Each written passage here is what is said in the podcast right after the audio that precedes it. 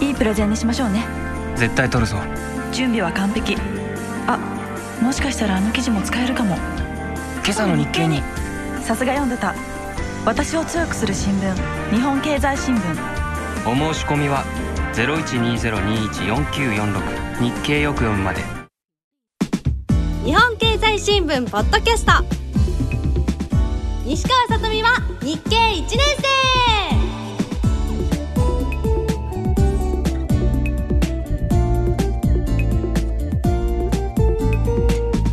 この番組は日本経済新聞社の提供でお送りします。皆さんこんにちは西川さとみです。日本経済新聞がお送りするポッドキャスト。西川さとみは日経1年生。私のそして皆さんのパートナーは今日も素敵なこの方です。日経 CNBC 経済解説委員長の西川康です。お盆休みですね。皆さんお休みを取ってるんでしょう。ねもしかしたらお盆明けになってこの配信を聞いてくださってる方もいるかもしれません。お休みだった方ゆっくり過ごせましたでしょうか。もちろんねお盆は関係ないよなんていう方もいらっしゃると思います。目が合いましたね今委員長。お疲れ様です。当然私もそうですがお盆が書き入れ時という人もいるわけですからね、えー、特にあの総選挙が30日ありますから。30日、えー、いよいよやってきますね変です。旅行とか交通関係の方もそうですね。うん皆さんねこの時に、えー、よし頑張って稼ぐぞお仕事するぞという方もいっぱいいらっしゃるということなんですね。皆さんの夏そしてお盆がどうだったかもぜひ、えー、この番組宛てにメッセージで教えてください。ということで今日も腑に落ちるまでとことん聞こう。最後までお付き合いください。日本経済新聞ポッドキャスト西川さとみは日経1年生。最後までよろしくね。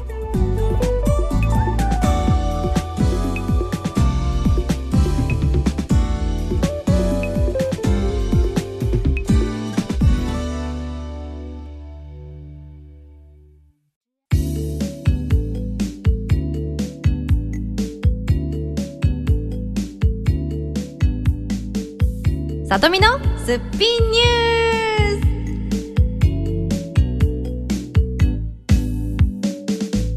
ス。さてさとみのすっぴんニュースのコーナーです。メイクの時間はなくても朝食は欠かさない私西川さとみがメイクの時間を惜しんでも抑えておきたいニュースを紹介するこのコーナーです。今日はじゃじゃん。2009年8月4日付総合面。ここに記事がありました。選択09衆院選深掘りマニフェスト。子育て支援ジレンマも。ちょっと記事を読んでいきたいと思います。はい、はい、8月30日の衆院選の投開票に向け各政党のマニフェスト政権公約が出揃った。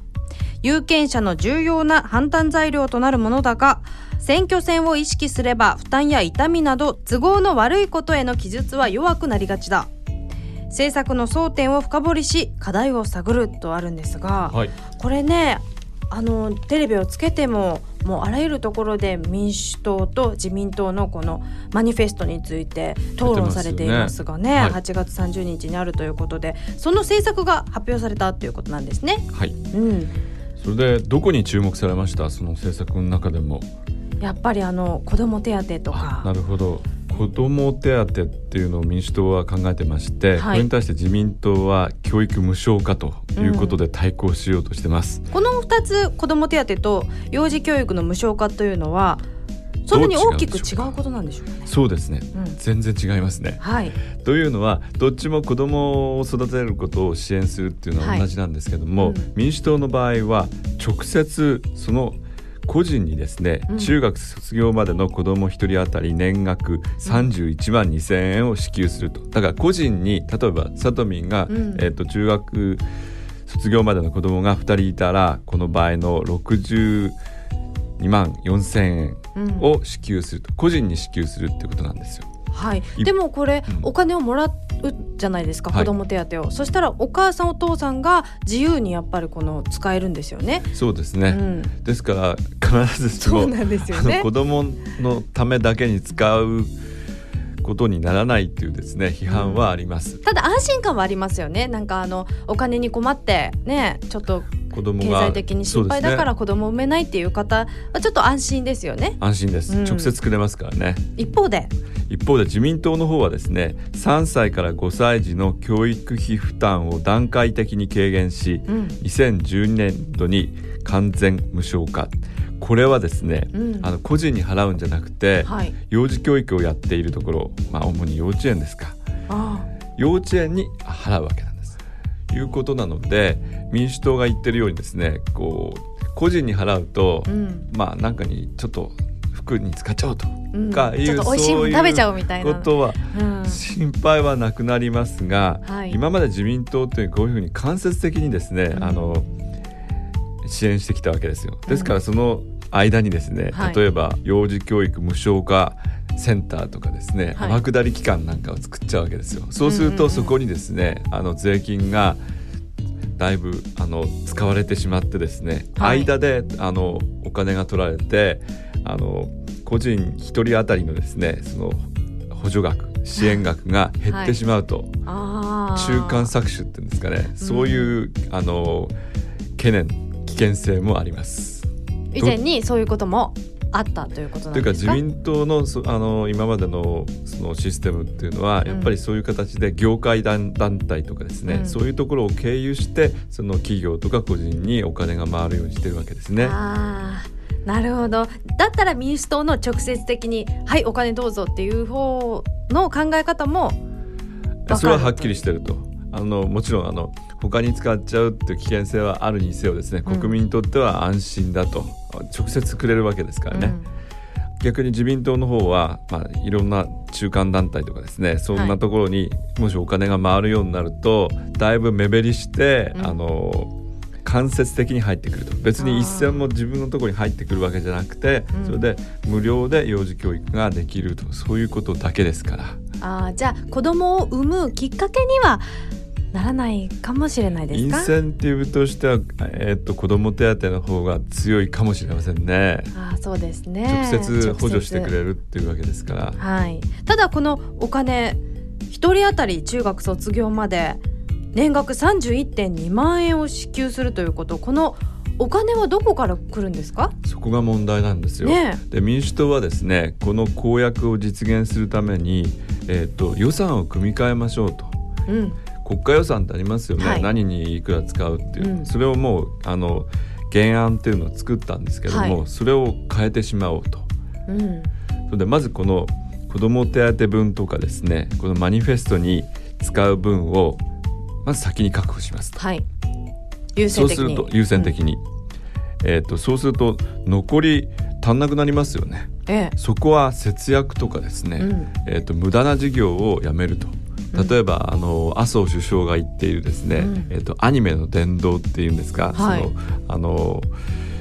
新しいあなんていうんですか 新しいサブカルチャー文化をですね、はい、発展させるために箱物を作りますね、うん。はい、100億円以上かかると、うん、それやめちゃおうと、うん、で子ども手当に回しましょうと。そういうことでいろんな事業を見直して必要性に応じてですね順番をつけると、で下の方はもうやめちゃって、それであのマニフェストに載っている政策を実現させるということにしてます。うん、このはい。予算案というのは大体毎年こう決められるじゃないですか、はい、そのようにいくんですか？うまい具合に毎年。えー、っとそうですね。あの予算ができるのは毎年まあ年末なんですがもうすでにあの予算の策定作業っていうのは始まっていますよね。だから途中で切り替えるわけですから、うん、結構大変なんですけども、うん、ただ政権を取ったらそれをやると言っています。はあ、これはねその他にも子育て以外にも高齢者に向けてもこの年金制度についてもねこの記事には自民党民主党の各マニフェストの詳しい内容がこう載っているんですが年金高齢者医療雇用についてもねこれそれぞれ載っていますね。いいことばっかり書いてますよね、うん、だからサトミンが言ったようにですねこれ全部のお金足すと民主も自民も相当な額になると思うんですけども、うん、民主は一応そういうことでもうあの削っちゃうといらないのはやめてしまうということを言ってますが自民の方は明確なそのどういう財源でやるかっていうことを示してないんですよねだからちょっとお金が足りなくなったら、えーと、国債国が借金をするっていう可能性があります。私もねちょっといろんなジャーナリストの方やちょっとね政治評論家の方々がこう話してるのをテレビで見ててこう自分なりのこう意見もちょっと持ってたので皆さんもぜひそういう目で見てみてください。そうですね。今回は本当に、あの政権が交代するかもしれないという重要な節目ですから、うん、ぜひあと選挙権のある方は投票してほしいと思います。はい。ということで今日のすっぴんニュースは8月4日総合面の選択09衆院選深掘りマニフェストを取り上げましたさあ続いてはこちらのコーナーです。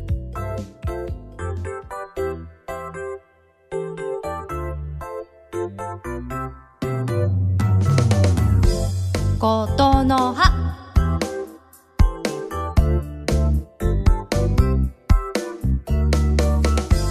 続いてはことの葉のコーナーです。これは経済に関する言葉を知っておこうということで毎回一つの言葉を選んでお話ししていますが今日はこちら増資と減資。ということでですね委員長メールをなんと韓国からいただいています。韓国ですか？ありがとうございます。ありがとうございます。読んでいきます。ペンネームにちいちさん。委員長さとみさんおはようございます。毎回楽しく聞いています。韓国からメールしておりますもともとは日本語の勉強のために日一の本を買ったのがきっかけで聞くようになりました知っているようで実は知らないことをたくさん学ぶことができて嬉しいですまた、里美さんのエネルギーと委員長の穏やかな雰囲気で毎回元気づけられていてとても感謝します。さて、質問です。資本金を増やすのを増資というんですね。それでは原資はどんな時に行うものですか？ということなんですが、はい、いただきました。ありがとうございます。日一さん。まず会社の資本金を増やすこと、これが増資。そうですね。これは前回以前、あのー、ね。例えばあの里民民というですね、はい、えっと有名な中華料理屋さんがありましたと。それでとっても美味しいっていうお客さんがどんどん増えてるとじゃあ2号店を出そうとそうするとお金が必要ですね、はい、どうしますか？皆さん2号店を開くので私にえ投資してくださいと言います。そうですね、はい、あの株を新たに発行して売ると。これが増資ですよね、ねええ、その他に融資って言って銀行からお金を借りることもありますけども、うん、まあ増資っていうのはそういう時にまあ積極的に何かをやるときに、うん、あの資本金を増やすということで新たに株を発行して売り出すということですね。はい、融資というのは自分で借りて借りたからそれを返す時にまたプラスアルファで金利を払わなきゃ一緒に払わなきゃいけない。でも増資の場合、えー、周りの人たちみんなみんなからお金を集めた時はそれに対して自分のところで利益が出たらそれを分配して返せばいい。そうですね。配当という形であの還元すると。さらに、うん、えっ、ー、と佐渡民民がですね、はい、えっと業績がどんどん良くなって上場してて株価が上がると、はい、200円が300円になると投資家は、はい、あ株価ってよかった1.5倍になったっていうそういうふうにですね、あのニコニコして儲かります。はい、一方の原資なんですけどもこれはですねちょっと増資と逆でですね、うん会社がですね、はい、ちょっと経営が傾いてですね、はい、えーと、すごい多額の損失を出したり、はい、赤字が累積した場合などに、うん、欠損お金が足りなくなることですね、はい、それを解消する目的で行われることが非常に多いんです。うん、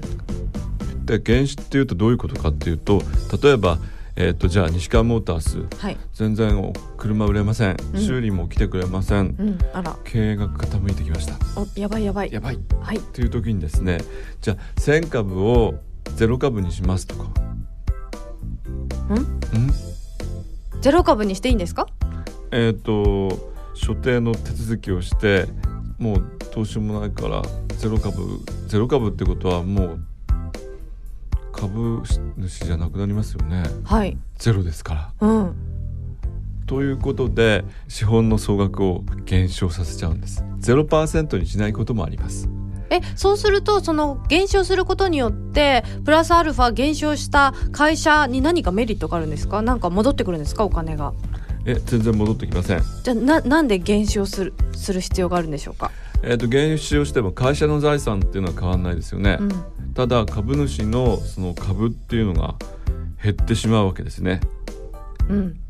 こういうふうに言いましょう。はい、あの普通はですね。あの会社が経営が苦しくなると、うん、えっ、ともともと持っていたお金剰余金とか法定準備金で損失を埋めますけどもそれでも足りないと、はい、もう土地も何も売ってしまったと、うん、いうことになるとあの資本金に手をつけるわけです。それはもう最終手段なんです最終手段ですね、うん、ですから株主から預かった資本金を減額することによって、はい、その減額分でえっと損失を穴埋めしてしまうと。それが原資なんですそうです。あじゃあそれはあの株主の皆さんからも見てわかるんですか？あちょっとこれは減資したなみたいな外からわかるんですか？それは決議をして減資しますと発表します、うん、うんうんで承認株主総会で承認されないといけないわけなんですね、はい、ただそこまでいくと相当その会社はやばいですからあの潰れるよりはまだ原資の方が100%原資だとまずいんですけども、うん、まあ、5割原資ぐらいだったらまだ潰れるよりましかと。多少価値が残ってるかっていうことで賛成せざるを得ないっていうことが多いです、うん、だから株式会社っていうのは結構リスクもあって、はい、えーと、資本金を調達するために株を売りますよね。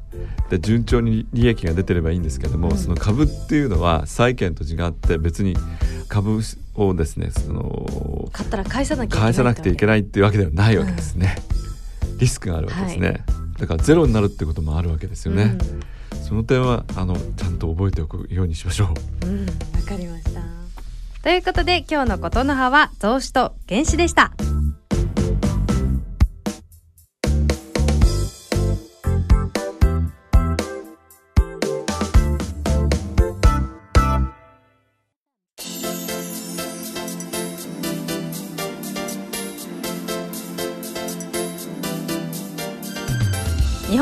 済新聞社から10月4日日曜日実施の2009年秋日経テストのお知らせです。日経テストは実務知識だけを問うこれまでの検定試験とは違い日本経済新聞の記事をはじめとした経済ビジネスの最新ニュースすなわち生きた経済を題材に知識と知識を活用する力を問う問題を出題しています。また日経テストのスコアは1000点満点を上限に試験の難易度にかかわらず常に同じ物差しで測定されるように設計されているのでスコアのアップを目指したりビジネス力を定期的にチェックすることができます。現在ホームページから申し込み受付中の日経テスト。申し込みの締め切りが9月1日火曜日に迫ってまいりましたがここで日経テストのキャンペーンのお知らせがあります。今回2009年秋日経テスト受験申し込みの方の中から抽選で300名の方に日一でも紹介した8月27日木曜日に発売される任天堂と日本経済新聞社が共同開発した任天堂 d s ソフト。知らないままでは損をする物やお金の仕組み DS をプレゼントいたします。こちらはすでに日経テストをお申し込みいただいた方も抽選の対象となります。キャンペーンの詳しい内容と日経テストのお申し込みは日経テストホームページをご覧ください。なお当選者の方への商品の発送は10月中旬を予定しています。また当選者の発表は発送をもって返させていただきます。総合的なビジネス力を客観的に測定する日経テスト。皆さんのビジネススキルの向上や就職活動の準備に向けて2009年秋公開試験にぜひチャレンジしてください。受験料は税込5250円です。以上日本経済新聞社からのお知らせでした。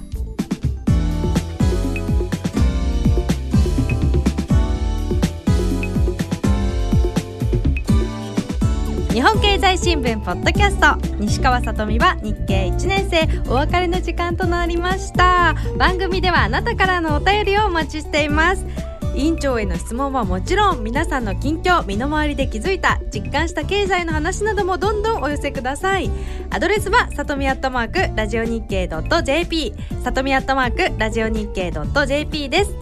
さて日本経済新聞ポッドキャスト西川さとみは日経1年生。次回の更新は8月20日木曜日です。お相手は西川さとみと西川康でした。それではまた次回お会いしましょう。チャオ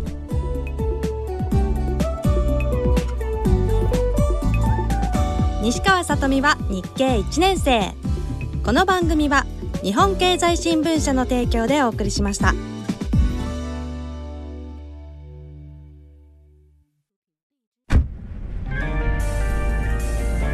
レゼンにしましょうね。